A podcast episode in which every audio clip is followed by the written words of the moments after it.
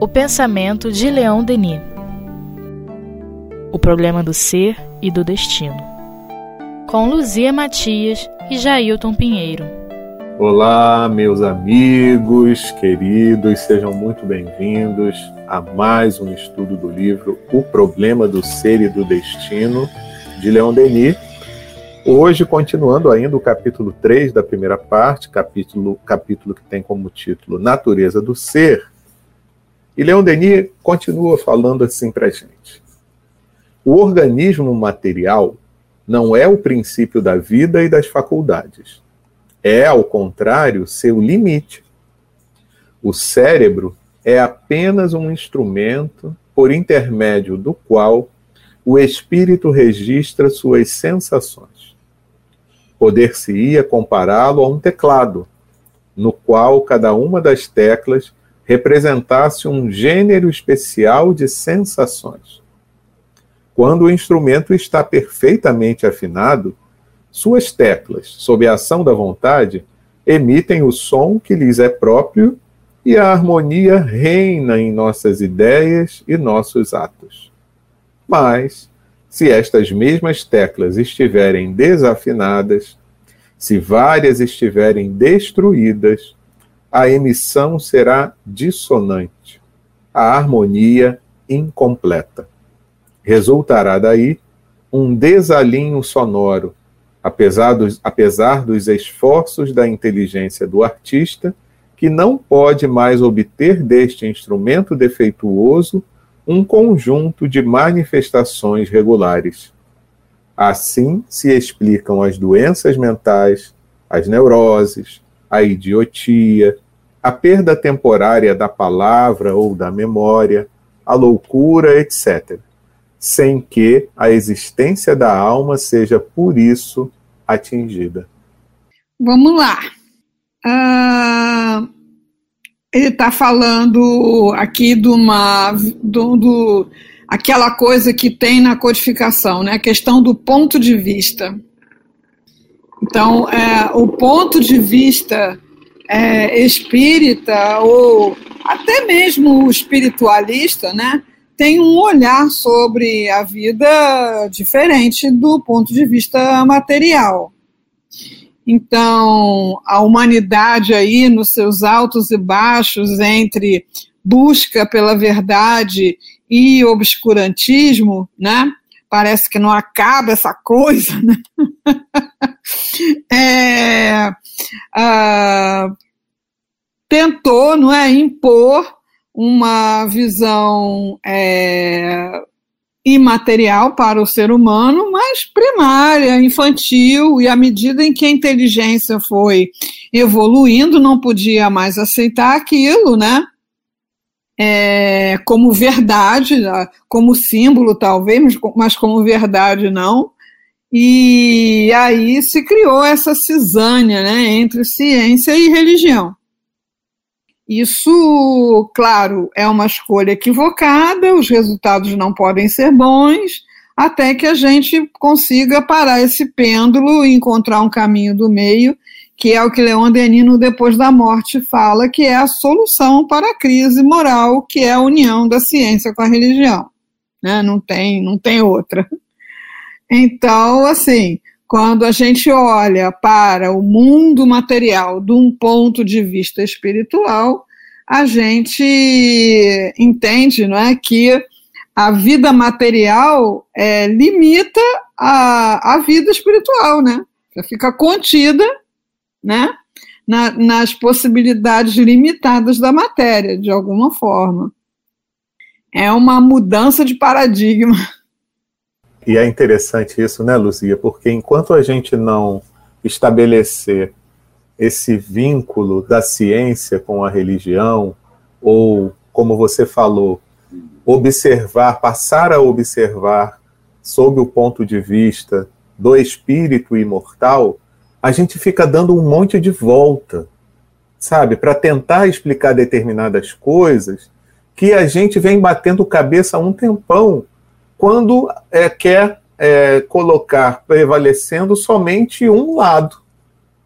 né? Então, se eu quero somente considerar que a matéria existe, que não existe a dimensão espiritual, eu fico dando voltas, voltas e voltas e não consigo esclarecer certas questões, né? E do outro lado, se eu fico com uma religião dogmática que não pode abrir mão de seus preceitos, mesmo quando uma ciência desenvolvida prove o contrário, então eu, eu também vou ficar dando volta. Por isso surge né, a doutrina espírita como um contraponto no meio dessa cisânia. É, eu estava até vendo, não vou lembrar agora o nome, tá? Se talvez, se, talvez se eu lembrar, eu traga na próxima semana, ou, se eu, eu, ou eu pesquiso, enfim. Mas que tem agora alguns cientistas que, por conta da dificuldade da explicação do nosso comportamento enquanto seres humanos diferenciados, né?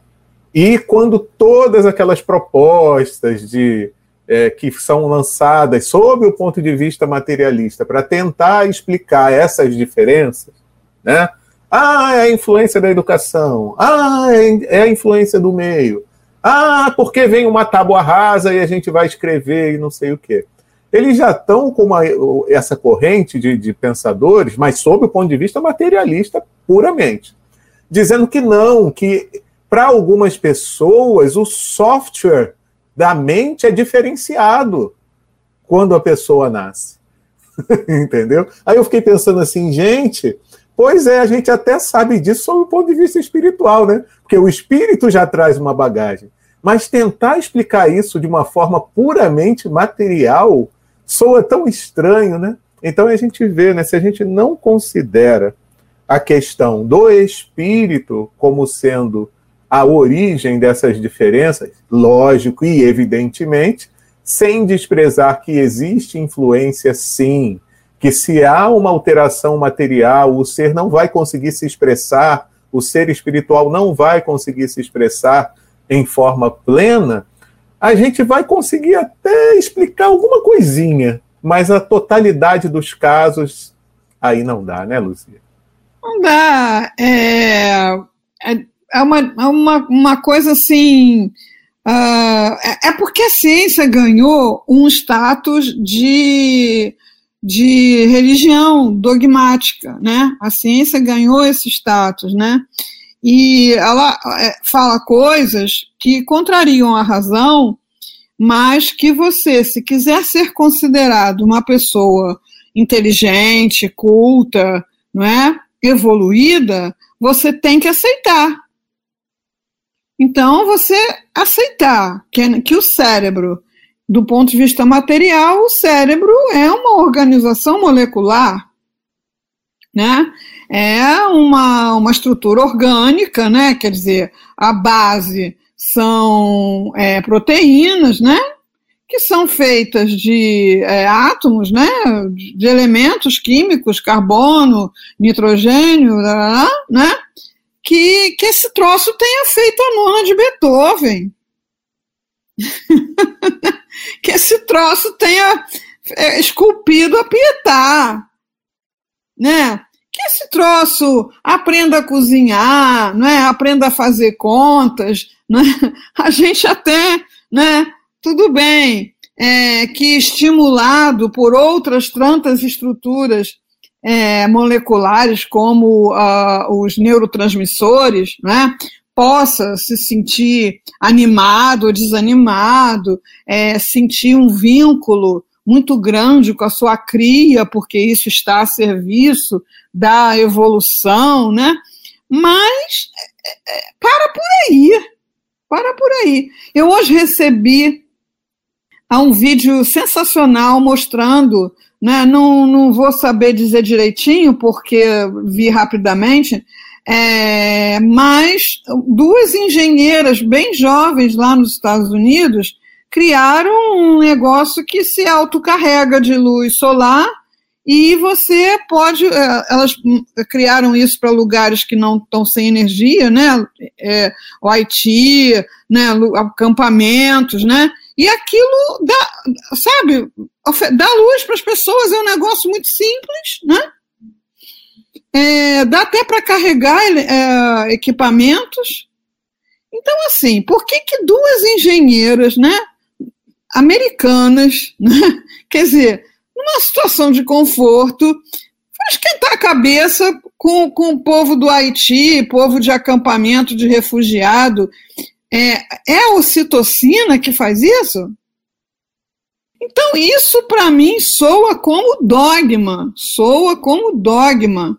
É, é, preciso que a gente filosofe, discuta, né, dialogue com isso. Ah, o cérebro é instrumento de alguma coisa é, que o manipula, de alguma coisa que o movimenta, que utiliza isso e não utiliza aquilo, que uh, incentiva tais ações e inibe outras. Ele é instrumento, né? Eu gosto muito de música, então estou sempre ouvindo né, música e estou ah, numa fase Amandu Costa.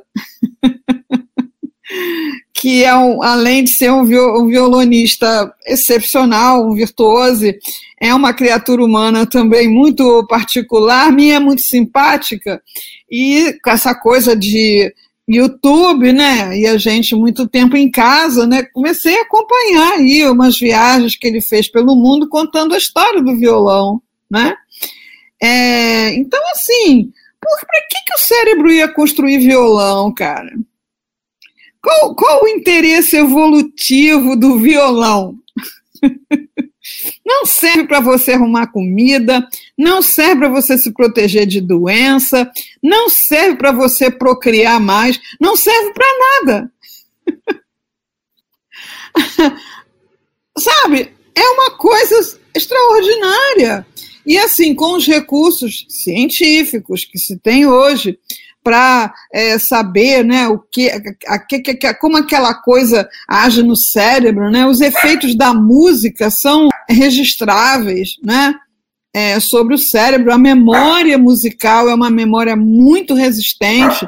Pessoas com Alzheimer lembram de letras de música, é, lembram de músicas e, e fazem conexões emotivas com essas músicas qual o interesse disso na evolução, né? Não serve, serve para nada.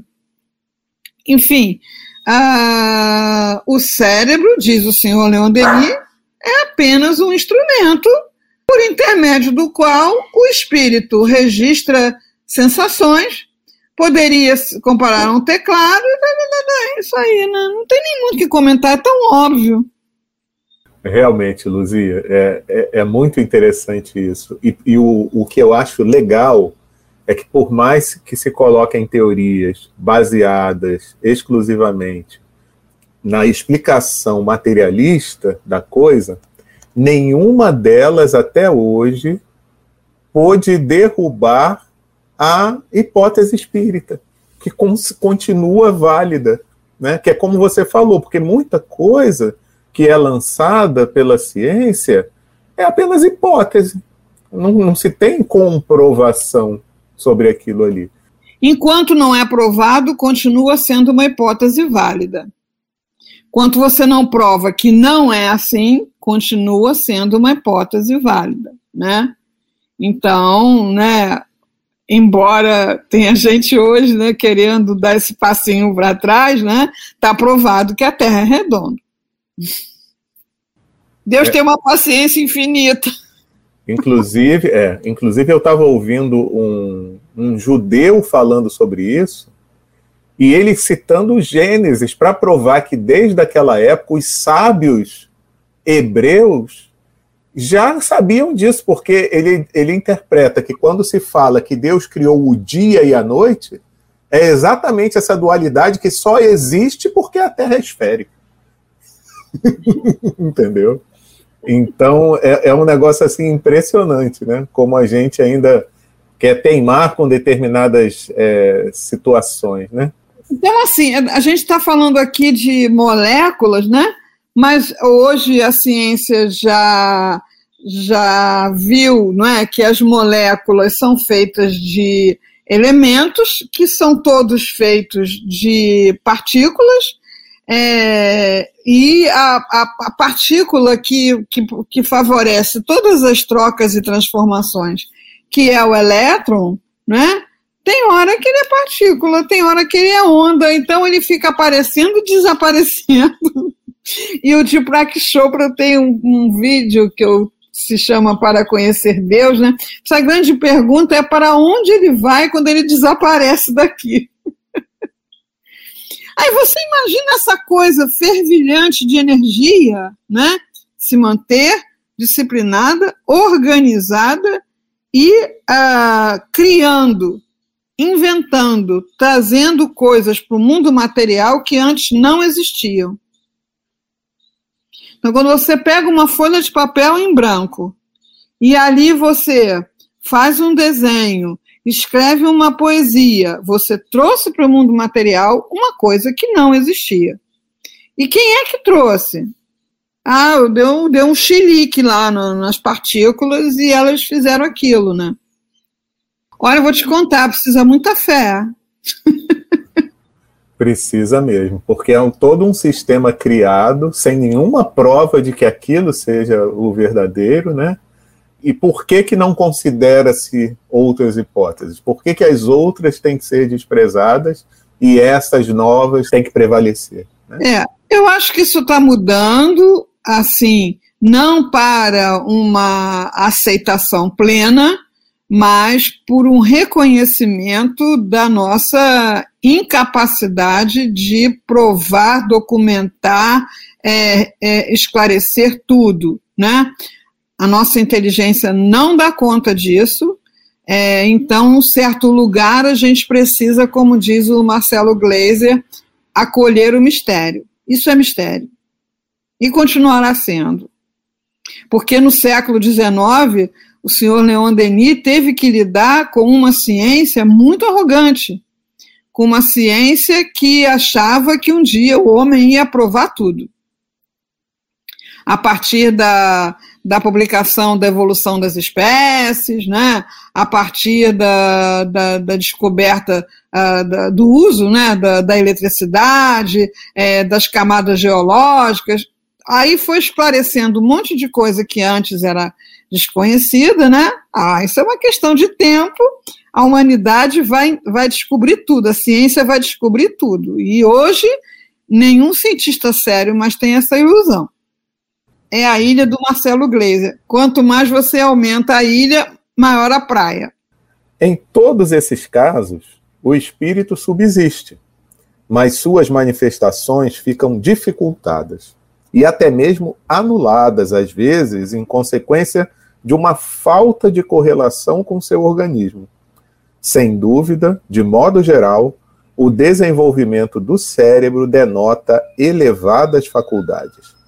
A uma alma delicada e potente, é necessário um instrumento mais perfeito, que se preste a todas as manifestações de um pensamento elevado e fecundo. As dimensões e as circunvoluções do cérebro têm comumente relação direta com o grau de evolução do espírito. Daí, não se poderia deduzir que a memória é um simples jogo das células cerebrais.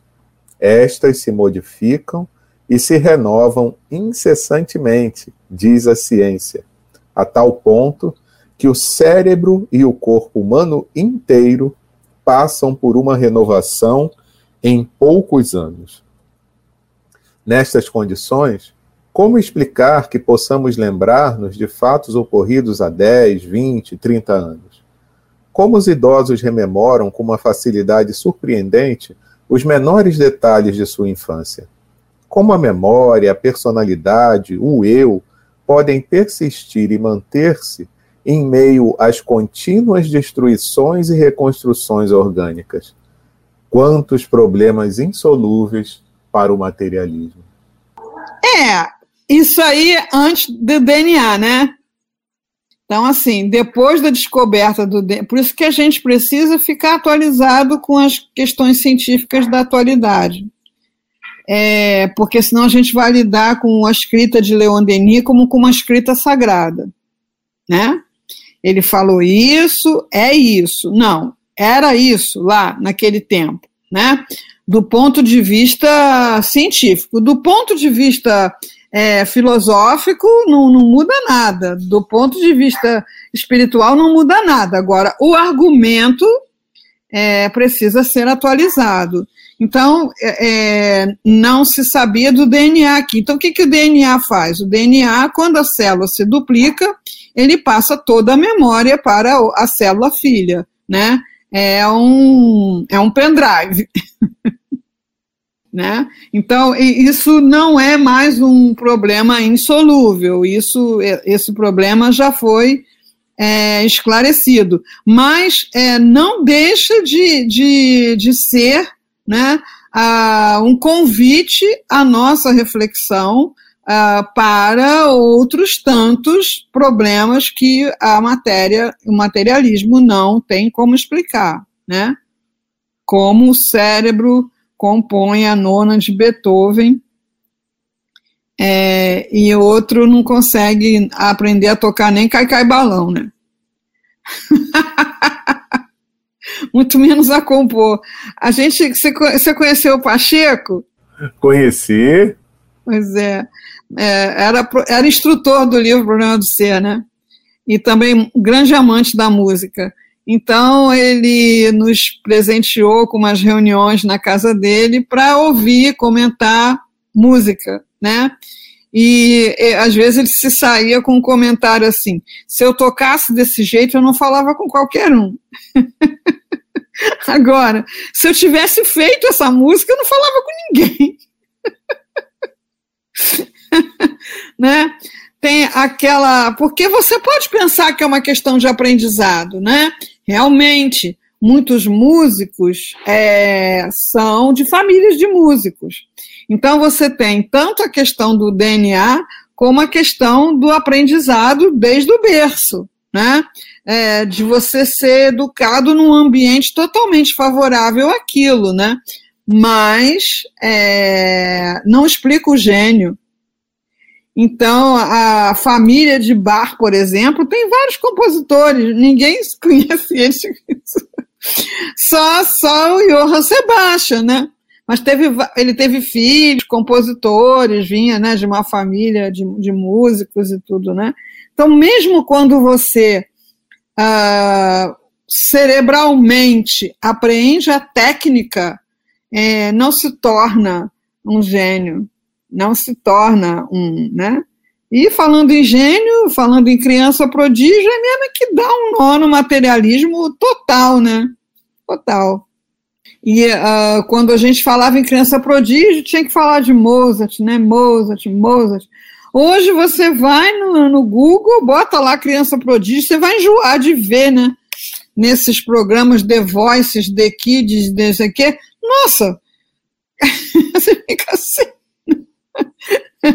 É, como explicar isso, né? Olhando só para o cérebro como produtor, é, como fonte, como origem das ações humanas, né?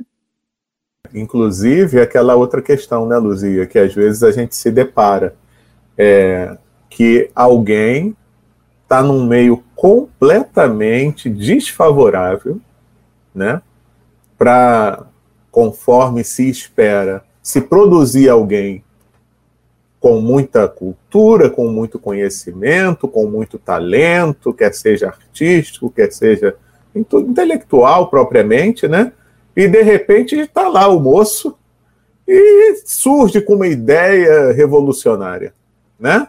Que às vezes ajuda uma comunidade onde ele está lá no meio daquele país que ninguém está dando atenção, lá naquele interior, que às vezes não tem nem luz, não tem eh, saneamento básico, nem nada e aparece aquela criança de repente e puf, olha aqui o que a gente pode fazer para melhorar isso aqui, melhorar a nossa vida e tal, pega cacareco no lixo e começa a montar lá uma máquina ou alguma coisa para poder fazer uma diferença naquele meio que está esquecido, né? Então, puxa, é um aborto da natureza, né? Porque ele não tinha nenhum, nada favorável, né? É, é, é, é a, a, o desafio ao novo, né? O desafio a, ao questionamento, a se fazer perguntas, ainda é uma coisa que causa, sabe, é, o ser humano uh, quer encontrar seu quadrado e quer ficar quietinho lá naquele seu quadrado, mesmo quando esse quadrado é, dá todos os sinais de que não o contém, né, não o contém, não, não o cabe, né? É, às vezes a gente pega um estudo para fazer com um grupo espírita que, apesar de espírita, não filosofa. Então você faz uma pergunta, a pessoa vem com um monte de clichê. E ela custa perceber que você está fazendo uma pergunta para ela, para o raciocínio dela, para a experiência dela. Né? Ela vai, não, porque somos espíritos inferiores, blá, blá, blá. Sim, mas como você vivencia isso? Por exemplo, se nós estivéssemos agora né, com um grupo é, que pudesse trocar, né? É, você poderia perguntar, né? Na sua reencarnação, está tudo explicado pela genética, pela herança, pelo meio? Está tudo explicado? Né? As suas tendências, uh, os seus gostos, como foi no Evangelho, as diferenças de sentimento é, de, nas relações familiares. Está tudo bem explicadinho? Ou você trouxe coisas que não tem nada a ver com a sua família, com a sua herança, com a sua, com o seu meio, né? Boas e ruins. E ainda tem uma outra coisa, né, Luzia? Como a gente se surpreende e, e, e descobre que nem se conhece ainda direito, quando uma nova situação que você nunca vivenciou surge, e às vezes você pensava assim: ah, não, se isso acontecer na minha vida, eu devo me comportar assim ou assado, mas tolinho. Surge aquela situação e você se vê se comportando de uma maneira completamente diferente daquela que você imaginava que pudesse ser, né? É, isso se dá, às vezes, né, tanto com pessoas ou com situações. Né? Um convite à humildade, né? Um convite à humildade que faz com que você abandone de uma vez para sempre né, o, o território é, da maledicência, da crítica, né? É um, isso dá um ganho é, de virtude de consequências imensas, né? Jesus já ensinou, Jesus ensinou tudo, né? Jesus Era o cara, né? Era o não cara. Não julgueis, não julgueis, né? Agora eu me lembrei daquele, daquele rapaz que é muito engraçado, que faz Amigos do Bem, né? Amigos da Luz ou Amigos do Bem? Não sei. Amigos da Luz. Amigos da Luz, né? Quando ele vai falar com Deus, ele fala, ele fica, usa voz, né? Porque vós que. Vós sabeis, mas aí ele mete uns verbos, conjuga errado, muito engraçado, né?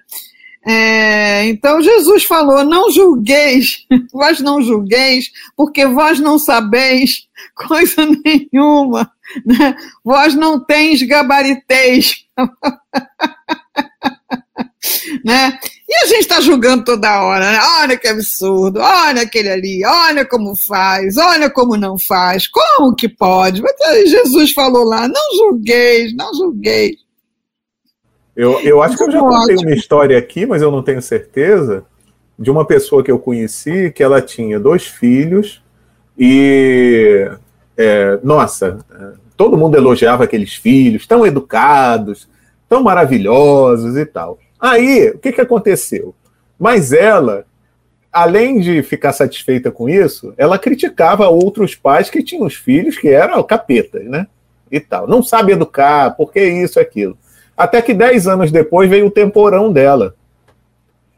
E por mais que ela desse a mesma educação, o capeta se mostrou ali, sabe? De uma forma assim incrível. E ela teve, ela teve que, sabe, mudar a postura dela diante da crítica aos outros pais. ela, ela recebeu um, um exercício fácil, né? Mas você sabe o que, que acontece? É, eu, eu tive uma filha também com a diferença de idade de 12 anos, da, dos dois primeiros, né? 12 para um, 14 para outro. Eu não era mais a mesma pessoa. Eu não tinha mais a mesma energia, a mesma uh, presença, entendeu? Para colocar os limites e tudo isso. E foi quase que foi uma goleada. No final, eu acho que deu para empatar. Mas a, a, por isso que as avós né, têm dificuldade de, de educar os netos e educaram bem seus filhos, porque muda tudo, a tua sua energia, a tua sensibilidade, tua capacidade de se fazer respeitar muda muito, né? Mas é isso, sabe? Não julgueis, não julgueis, não julgueis. E assim, é, a gente está falando aqui de cérebros, né? É, a, a, a, serviço de talentos, né? E também tem a questão oposta, que são cérebros a serviço de uh, ideias e, e, sentimentos negativos é, e que não são responsáveis por isso, né? O cérebro de Hitler não tinha culpa nenhuma. Ele era só um cérebro. É, tanto para o bem como para o mal, o cérebro é apenas um instrumento, um equipamento. Eu acho que é a, a grande reflexão de hoje, então, né, do nosso estudo.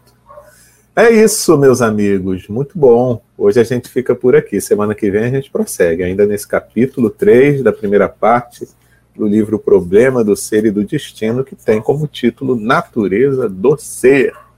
Grande abraço para todo mundo e até lá.